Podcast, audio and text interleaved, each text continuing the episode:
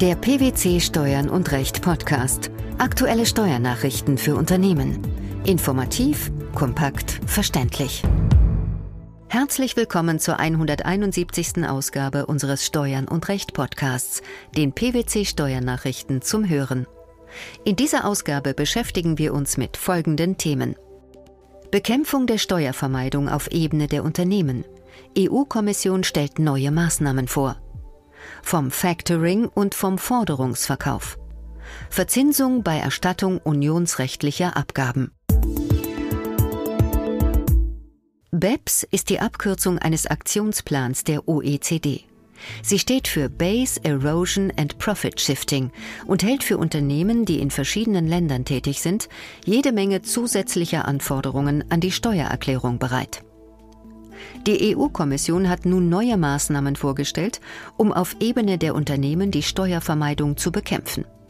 Was bezweckt die Kommission genau mit den Vorschlägen? Die Kommission strebt ein koordiniertes Vorgehen gegen Steuervermeidung von Unternehmen an und stützt sich dabei auf die von der OECD im letzten Herbst entwickelten internationalen Standards. Diese zielen darauf ab, bestimmte BEPS-Maßnahmen im EU-Recht zu verankern, damit diese im Binnenmarkt rasch und reibungslos zur Anwendung kommen. Das EU-Maßnahmenpaket enthält eine Reihe von legislativen und nicht legislativen Initiativen, die den Mitgliedstaaten helfen sollen, ihre Steueraufkommen zu schützen, ein faires und stabiles Umfeld für Unternehmen zu schaffen und die Wettbewerbsfähigkeit der EU gegenüber Drittländern zu wahren. Wie soll das gelingen? Unter anderem durch eine im Papier enthaltene Richtlinie zur Bekämpfung der Steuervermeidung mit einer Reihe von rechtsverbindlichen Maßnahmen, die alle Mitgliedstaaten umsetzen sollten, um die wichtigsten Bereiche der aggressiven Steuerplanung zu neutralisieren. Außerdem mittels einer Empfehlung zu Steuerabkommen mit Informationen darüber, wie die Mitgliedstaaten ihre Steuerabkommen am besten vor Missbrauch schützen und dabei im Einklang mit dem EU-Recht vorgehen. Gibt es weitere Schritte? Das Maßnahmenpaket umfasst auch eine Überarbeitung der Richtlinie über die Zusammenarbeit der Verwaltungsbehörden, mit der eine länderbezogene Berichterstattung eingeführt werden soll. In deren Rahmen sollen die Steuerbehörden wichtige Steuerinformationen über multinationale Unternehmen austauschen. Es gibt zudem eine Mitteilung über eine externe Strategie für effektive Besteuerung, in der ein koordiniertes Vorgehen der EU in Bezug auf externe Steuervermeidungsrisiken und die Förderung des weltweiten verantwortungsvollen Handelns im Steuerbereich vorgestellt wird. Außerdem enthält das Maßnahmenpaket eine einleitende Mitteilung und eine Arbeitsunterlage der Kommissionsdienststellen, in denen die politischen und wirtschaftlichen Beweggründe der einzelnen Maßnahmen erläutert werden. Wo sollten Unternehmen nun ansetzen? Diese Frage beantwortet Carsten Rössel, Leiter für Tax Reporting and Strategy und Partner bei PwC in Düsseldorf, so. Steuerdaten müssen mit den übrigen Unternehmensdaten zusammengeführt werden.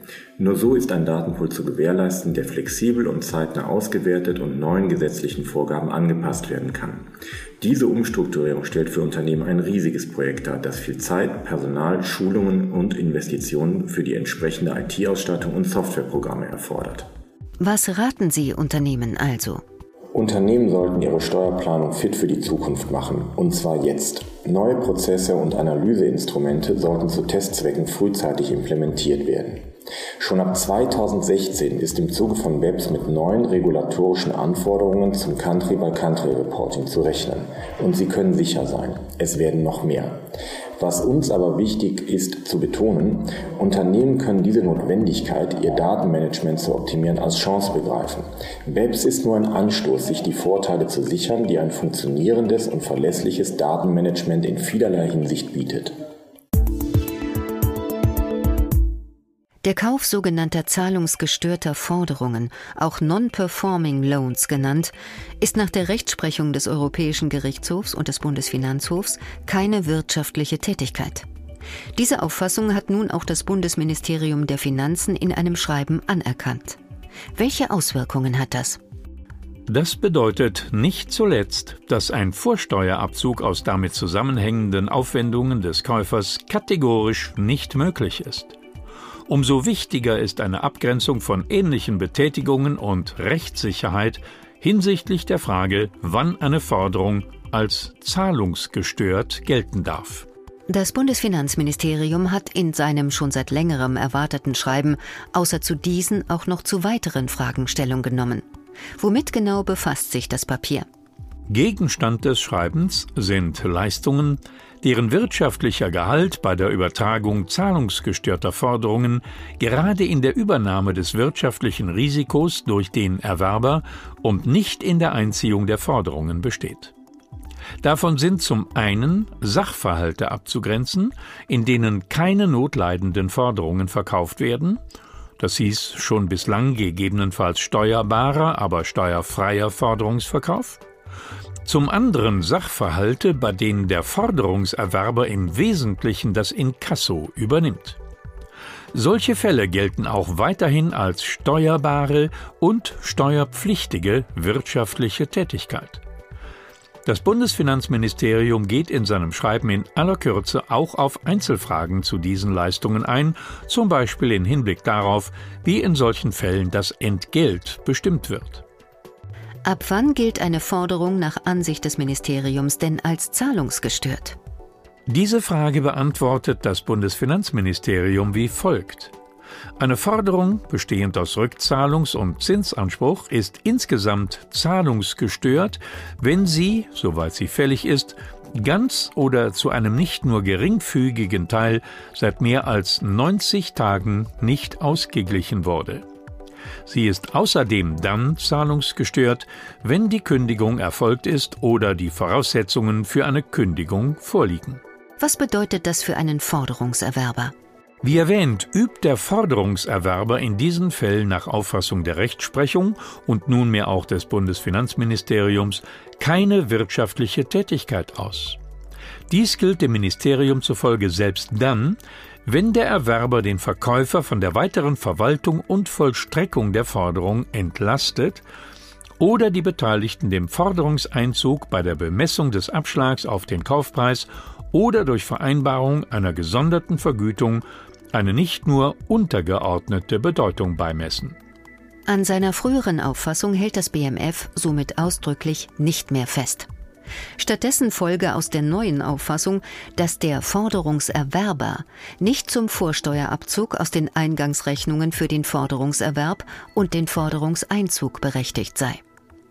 Werden sowohl zahlungsgestörte als auch nicht zahlungsgestörte Forderungen in einem Portfolio übertragen, sei das Gesamtpaket für Zwecke des Vorsteuerabzugs entsprechend aufzuteilen. Was bedeutet die Neubewertung für den Forderungsverkäufer? Was den Forderungsverkäufer angeht, so erbringe dieser nach der jetzt vom Bundesfinanzministerium übernommenen Auffassung bei Übernahme des Ausfallrisikos durch den Erwerber mit der Veräußerung und Abtretung einer zahlungsgestörten Forderung eine gemäß den einschlägigen Regelungen im Umsatzsteuergesetz grundsätzlich steuerfreie Leistung im Geschäft mit Forderungen an den Erwerber. Soweit wegen Rückbeziehung der übertragenen Forderung auf einen zurückliegenden Stichtag der Forderungsverkäufer noch die Forderung verwalte, liege hierin eine unselbstständige Nebenleistung zum steuerfreien Forderungsverkauf, die das rechtliche Schicksal der Hauptleistung teile. Ab wann hat das Schreiben des Bundesfinanzministeriums Gültigkeit? Die Grundsätze des Schreibens sollen in allen offenen Fällen anzuwenden sein. Allerdings wird es nicht beanstandet, wenn für vor dem 1. Juli 2016 ausgeführte Forderungsübertragungen noch nach der bisherigen Verwaltungsmeinung laut Schreiben vom 3. Juni 2004 verfahren wird. Für Übertragungen, die auf Grundlage eines vor diesem Stichtag abgeschlossenen Kaufvertrags über den regelmäßigen Erwerb zahlungsgestörter Forderungen erfolgen und vor dem 1. Januar 2019 ausgeführt werden, gilt dies entsprechend. Der Umstand, dass mit der Nichtsteuerbarkeit der Tätigkeit grundsätzlich der Vorsteuerabzug entfällt, verdient ein besonderes Augenmerk. Welche Konsequenzen kann das nach sich ziehen? Das kann sich auf den Vorsteuerabzug aus Allgemeinkosten auswirken. Weitergehende Konsequenzen sind möglich, zum Beispiel im Hinblick auf die Option zur Steuerpflicht bei gemieteten Immobilien im Sinne des Umsatzsteuergesetzes. Hier kann es passieren, dass die Option entfällt oder gegebenenfalls nur noch als Teiloption zulässig ist. Unionsrechtliche Abgaben sind, soweit sie zu Unrecht erhoben wurden und deshalb zu erstatten sind, ab dem Zeitpunkt ihrer Zahlung durch den Abgabepflichtigen zu verzinsen. Dies ist das Ergebnis eines am 13. Januar veröffentlichten Urteils des Bundesfinanzhofs. Was ging dieser Entscheidung voraus? Die Klägerin des Streitfalls ist ein zuckererzeugendes Unternehmen, das für mehrere Wirtschaftsjahre eine auf Unionsrecht beruhende marktordnungsrechtliche Produktionsabgabe zu zahlen hatte. Die zugrunde liegende unionsrechtliche Verordnung zur Festsetzung der Produktionsabgaben im Zuckersektor wurde später vom Europäischen Gerichtshof für nichtig erklärt, weil die Methode der Abgabenberechnung zu einer überhöhten Belastung der Zuckererzeuger geführt hatte. Das im Streitfall hinsichtlich der Frage der Verzinsung anzuwendende deutsche Recht die Abgabenordnung, sieht für den Fall, dass Abgaben aufgrund einer gerichtlichen Entscheidung zu erstatten sind, eine Verzinsung des Erstattungsbetrags vom Tage der Rechtshängigkeit vor. Allerdings hat der EuGH in einem Urteil vom 18. April 2013 entschieden, das nationale Recht dürfe nicht dazu führen, dass dem Abgabepflichtigen eine angemessene Entschädigung für diejenigen Einbußen vorenthalten werde, die er durch eine zu Unrecht gezahlte unionsrechtliche Abgabe erlitten habe. Was folgt daraus? Zinsen auf Erstattungsbeträge müssten deshalb für den Zeitraum berechnet werden, in welchem die Mittel dem Abgabepflichtigen nicht zur Verfügung gestanden hätten. Der Bundesfinanzhof hat keinen Grund gesehen, im Streitfall von dieser EuGH-Rechtsprechung abzuweichen. Was bedeutet das künftig für Fälle einer Abgabenerstattung? Für den Fall, dass die Finanzbehörden aufgrund einer gerichtlichen Entscheidung Abgaben zu erstatten haben, wird für die Berechnung der Zinsen auf den Erstattungsbetrag künftig zwischen unionsrechtlichen und nationalen Abgaben zu unterscheiden sein. Das neue Maßnahmenpaket der EU zur Bekämpfung der Steuervermeidung auf Ebene der Unternehmen, das Factoring und der Forderungsverkauf sowie die Verzinsung bei Erstattung unionsrechtlicher Abgaben. Das waren die Themen der 171. Ausgabe unseres Steuern und Recht Podcasts, den PwC Steuernachrichten zum Hören. Wir freuen uns, dass Sie dabei waren und hoffen, dass Sie auch das nächste Mal wieder in die PwC Steuernachrichten reinhören. Steuerliche Beiträge zum Nachlesen finden Sie in der Zwischenzeit unter blogs.pwc.de slash steuern und recht.